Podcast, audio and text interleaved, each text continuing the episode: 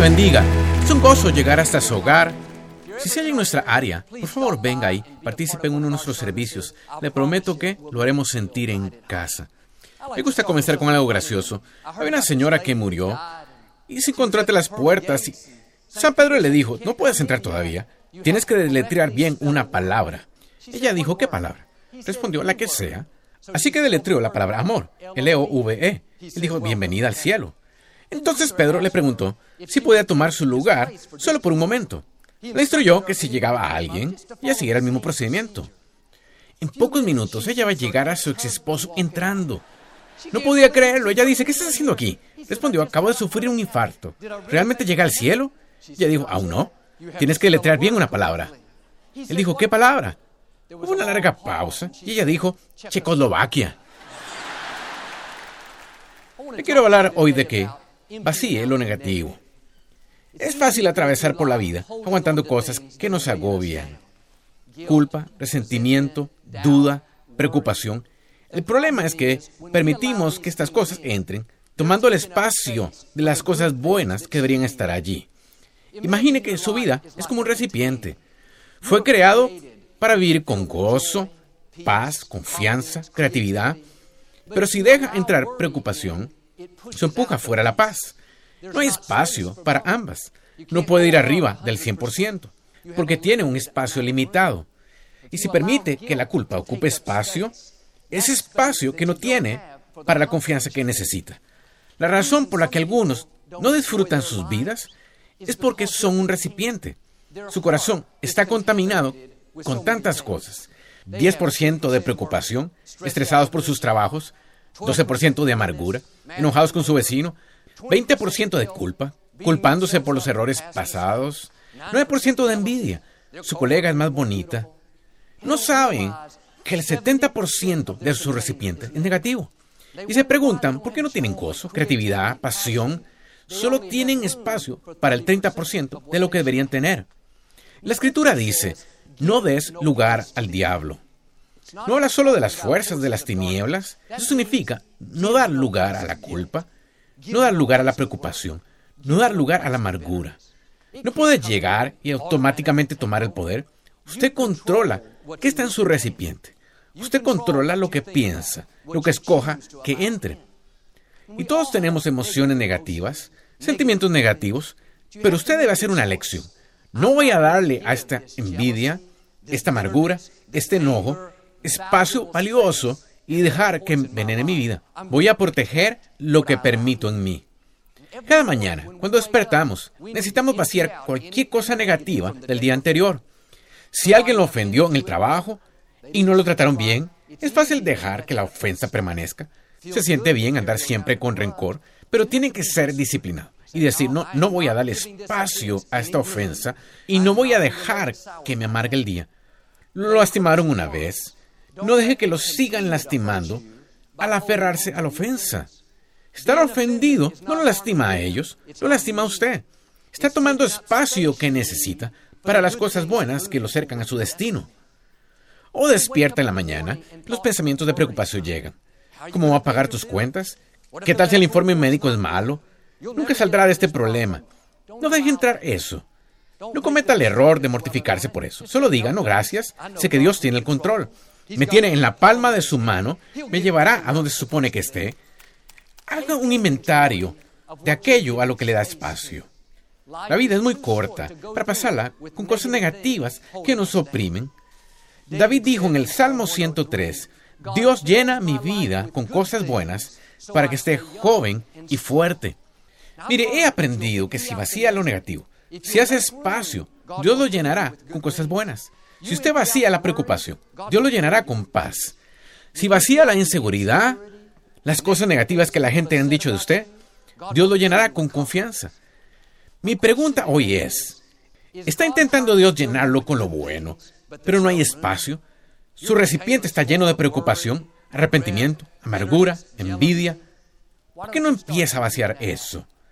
Si alguien le hizo daño, podría aferrarse a esa amargura, pero en cambio, Dios lo perdonó, lo dejó ir. No solo lo perdonó, hizo espacio para que Dios lo llene con cosas buenas. Es cuando le dará corona por cenizas, gozo por duelo. Está en una temporada difícil. El informe médico fue malo. Debería estar estresado, preocupado, pero dice, Dios confío en ti. Dijiste que me restaurarías de nuevo la salud. Acaba de hacer espacio para que Dios lo llene con sanidad. Usted vacía la preocupación y Dios le dará paz en medio de la tormenta. Quizá un colaborador obtuvo el ascenso por el cual usted trabajó tan duro. La envidia, celos llegarán. Quisiera que fuera yo. Soy más listo que él. No entiendo eso. En vez de guardar eso, Dios, sé que no haces acepción de personas. Lo hiciste por él. Sé que lo puedes hacer por mí. Lo bueno es que a Dios no se le agota el favor. No tiene una reserva limitada. Y si usted vacía la envidia, entonces cuando sea su tiempo de ser ascendido, Dios abrirá puertas que ninguna persona puede cerrar. Si alguien obtuvo lo que quería, eso significa sencillamente que no debería ser suyo. Si él obtuvo el ascenso, alégrese por él. Dios tiene algo mejor para usted. Si ella obtuvo el hombre con quien quería salir, seamos realistas. Si obtuvo la chica que a usted le interesaba, no se moleste. Dios sabe lo que hace.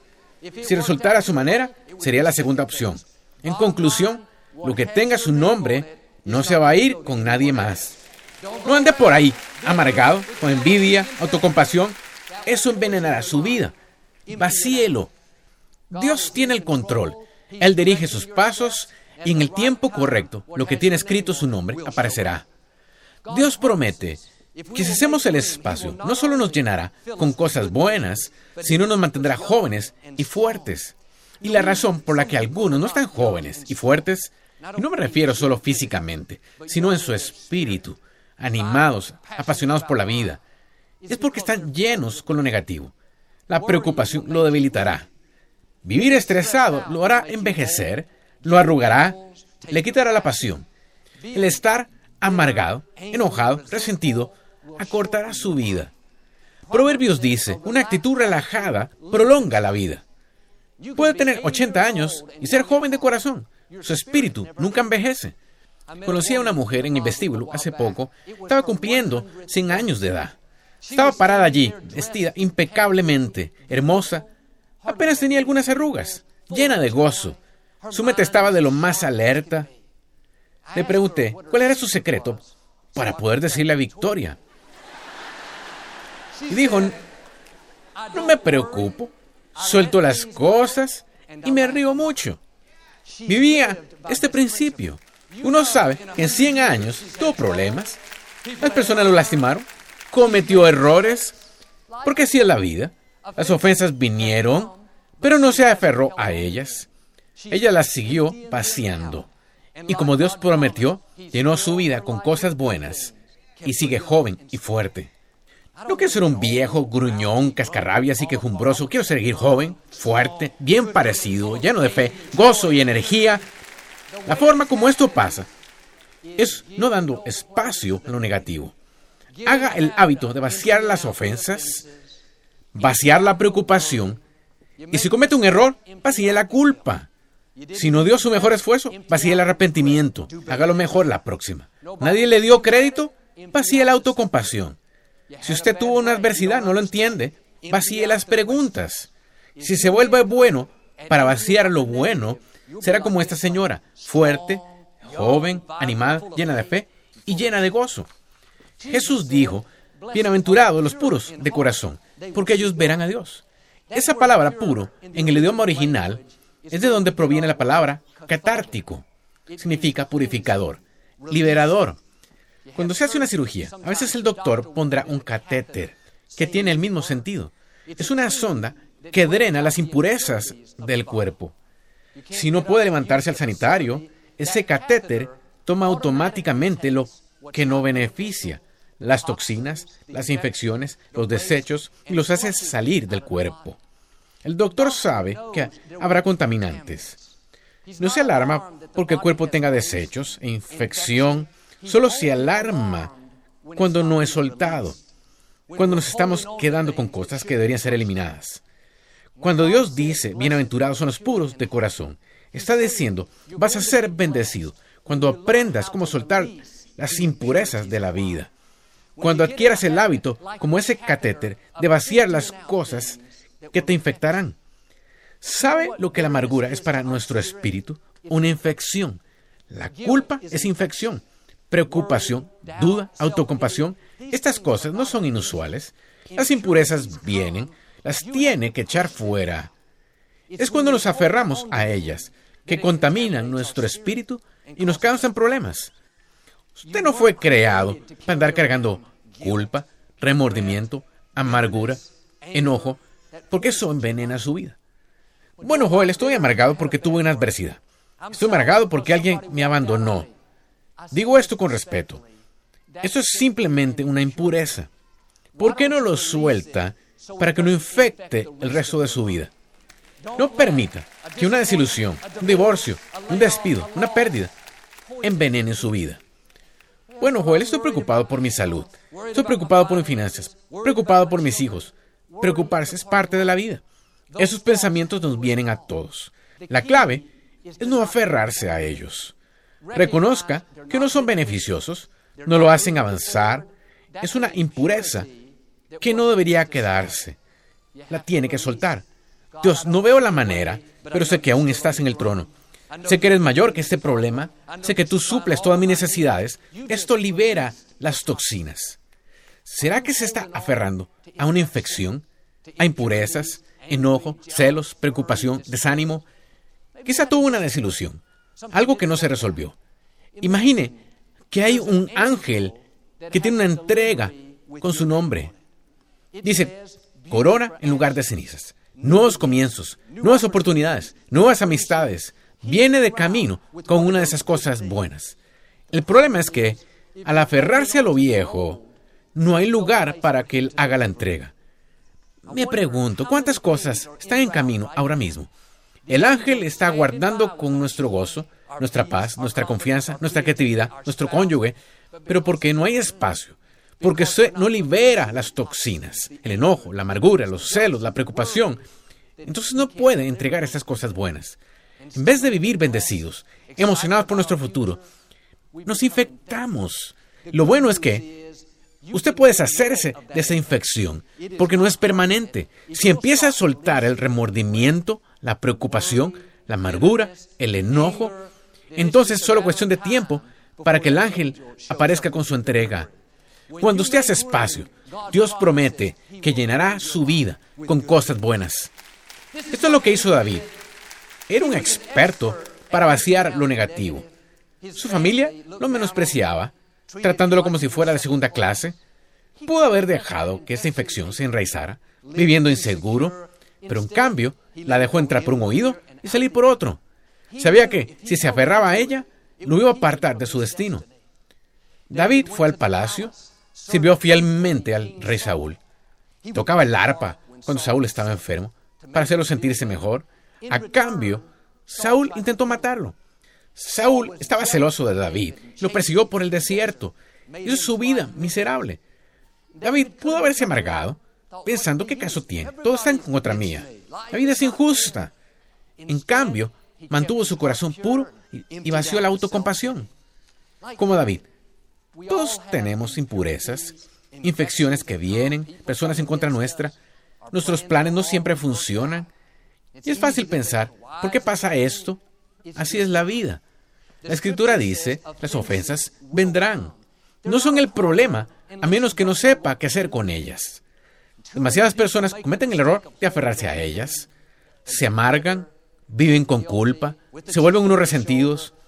Eso va a envenenar su futuro. Tiene que soltar las toxinas de la vida.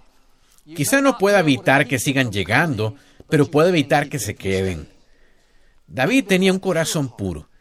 Significa que mantenía la infección afuera. No significa que fuera perfecto. David cometió errores. Una vez cometió adulterio e hizo asesinar al esposo de la mujer. Durante un año trató de encubrirlo y lo metió debajo de la alfombra.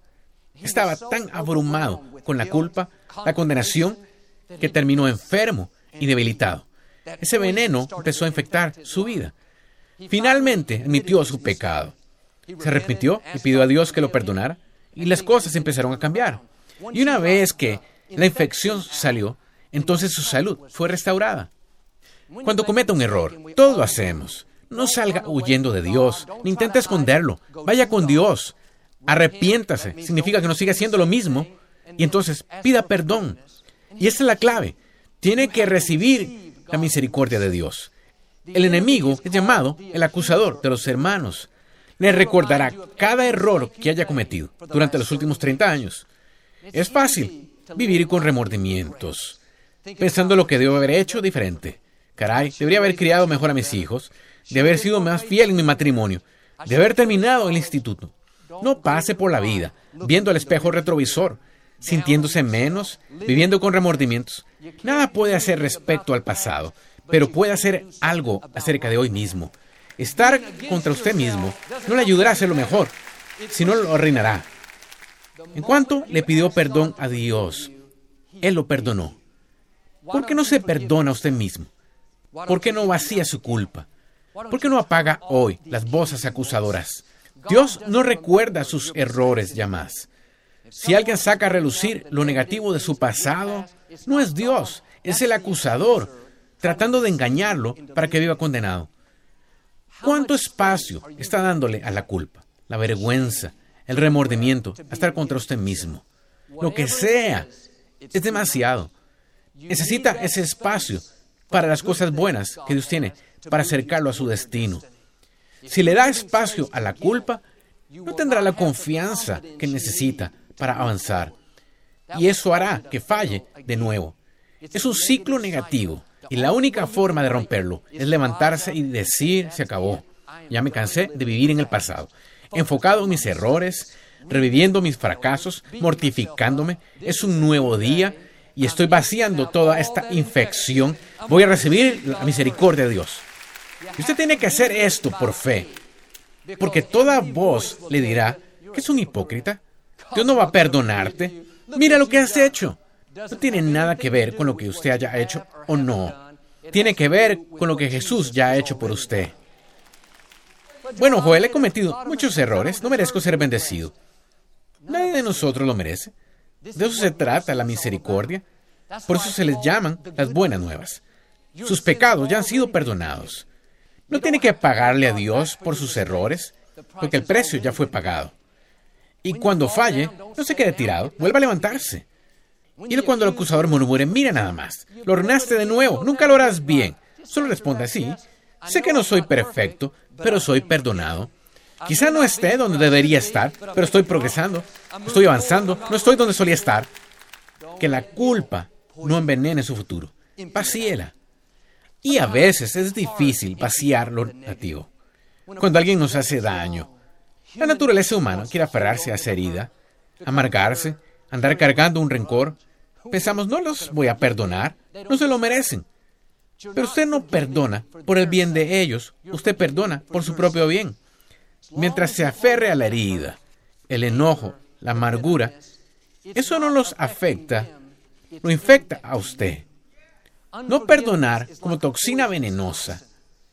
Quizás se sienta bien aferrarse a ello, pero contaminará su vida. Y muchas veces la razón para no perdonar es que lo que hizo la otra persona estaba mal.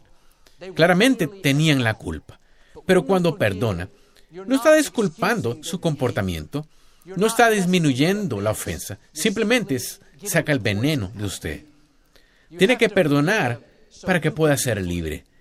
Deje de verlo como si les hiciera un favor. Se hace usted mismo un favor. Mire, se requiere mucha energía emocional para guardar rencor, para vivir sin perdonar. Se despierta, está siempre en su mente, pensando lo que le hicieron daño. Quizá no se da cuenta, pero emplea energía emocional que necesita para sus sueños, para sus metas, para sus hijos. No llegará a ser la persona plena que debería ser si está desperdiciando energía emocional en cosas que no importan. No perdonar es una impureza. Sí, lo que hicieron estaba mal, pero tiene que dejarlo pasar. Tiene que soltarlo. Y al hacerlo, no solo sentirá una nueva libertad, no solo tendrá más energía, sino Dios será su indicador. Estructurará el daño que le hicieron. Usted no tiene que vengarse de ellos. No es el juez. Dios sí. Déjeselo a Él y lo indicará mejor de lo que puede indicarse usted mismo. Esto es una señora llamada Mary Johnson. Es una madre soltera de un hijo. Cuando él tenía 20 años, una noche estaba fuera tarde en una fiesta. Apareció un joven que nunca antes había conocido. Su nombre era Oishi. Tenía 16 años de edad y había estado viviendo.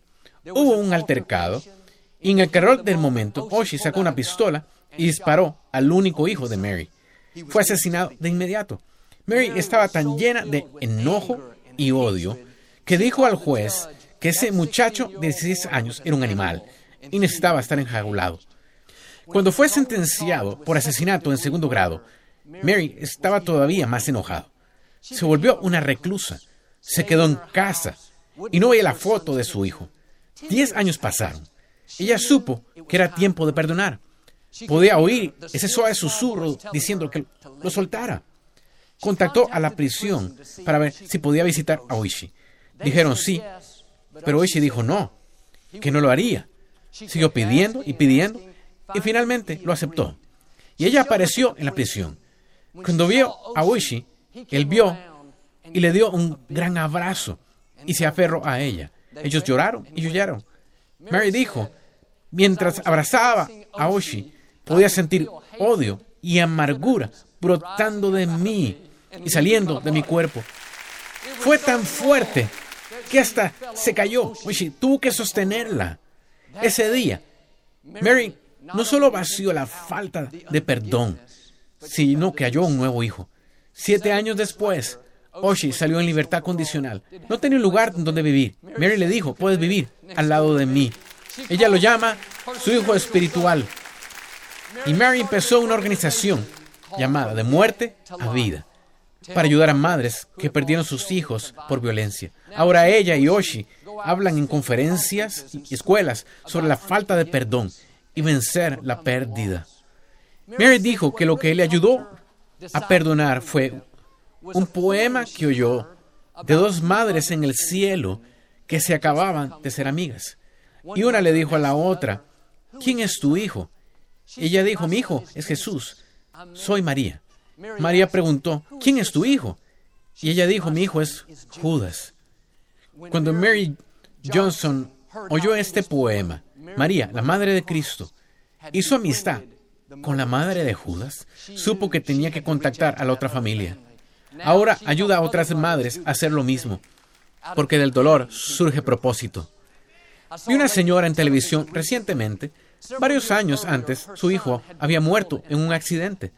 Le preguntaron cómo estaba y ella hizo la declaración, uno nunca se sobrepone, pero puede superarlo. Estaba diciendo, sí, fue difícil, sí, hubo una temporada de duelo, pero no tienes que quedarte en el duelo, no tienes que vivir amargado, no te tienes que atorar en el dolor, la depresión, puedes avanzar.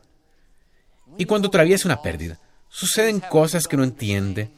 Es fácil pensar, necesito sobreponerme, pero a veces es demasiado fuerte. Y esto nos presiona aún más. Pensamos, ¿por qué me siento así? Debo estar haciendo algo mal. Quite la presión. No se tiene que sobreponer, solo supérelo. Solo siga avanzando tomándolo un día a la vez. Dios dijo que nunca le daría algo que no pueda manejar. Y quizá no entiende por qué sucedió, pero la escritura dice que Dios nos dará paz que sobrepasa nuestro entendimiento. Usted no va a descifrarlo todo, porque si usted suelta las preguntas de la vida, tendrá una paz que va más allá de lo que pueda entender. Al final de la vida de Jesús, había sido traicionado por un discípulo, ridiculizado por soldados, acusado falsamente, y ahora está colgando en la cruz, con una corona de espinas, a punto de respirar su último aliento. Él hizo algo significativo. Podía solo haber muerto e ido al cielo, y eso era todo. Pero dijo, Padre, antes de irme, necesito encargarme de una última cosa. Perdónalos, porque no saben lo que hacen. Ellos no pidieron perdón, no lo merecían. Jesús estaba diciendo, de hecho, no voy a dejar esta tierra con nada negativo en mí. Nos estaba mostrando el ejemplo de cómo deberíamos liberar toxinas, soltar impurezas. Leí que Leonardo da Vinci estaba pintando un retrato de Cristo. Dejó que unos niños pequeños en el cuarto lo observaran pintando. Uno de ellos tumbó accidentalmente el caballete. Se enojó mucho los echó fuera del cuarto. Se volvió a sentar para terminar pero dijo que no podía pintar el rostro de Cristo con enojo en su corazón. Eso sucede cuando nos aferramos a lo negativo, ahoga nuestra creatividad. No hacemos nuestro mejor trabajo. Es porque hay infección que está haciéndonos lentos. Está permitiendo pensamientos negativos en su recipiente. Para alcanzar la plenitud de su destino, necesita operar a su máximo potencial.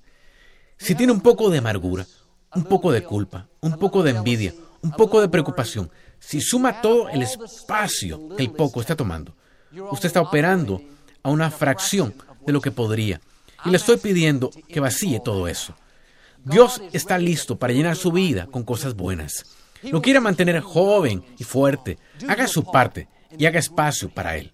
Cada mañana vacíe la culpa, vacíe la preocupación, vacíe el desánimo.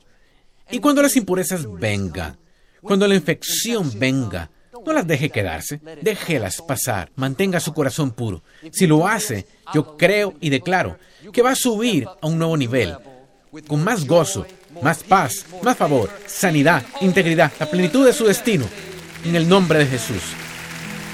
Me gustaría darle la oportunidad de ser a Jesús el Señor de su vida. Puedo orar conmigo. Solo diga, Señor Jesús, me arrepiento de mis pecados. Entra en mi corazón. Te hago mi Señor y Salvador.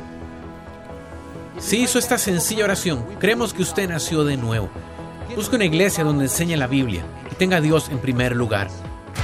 Nos llega de los autores bestseller del New York Times, Joel y Victoria Austin, un devocional diario muy inspirador y entre los más anticipados para parejas.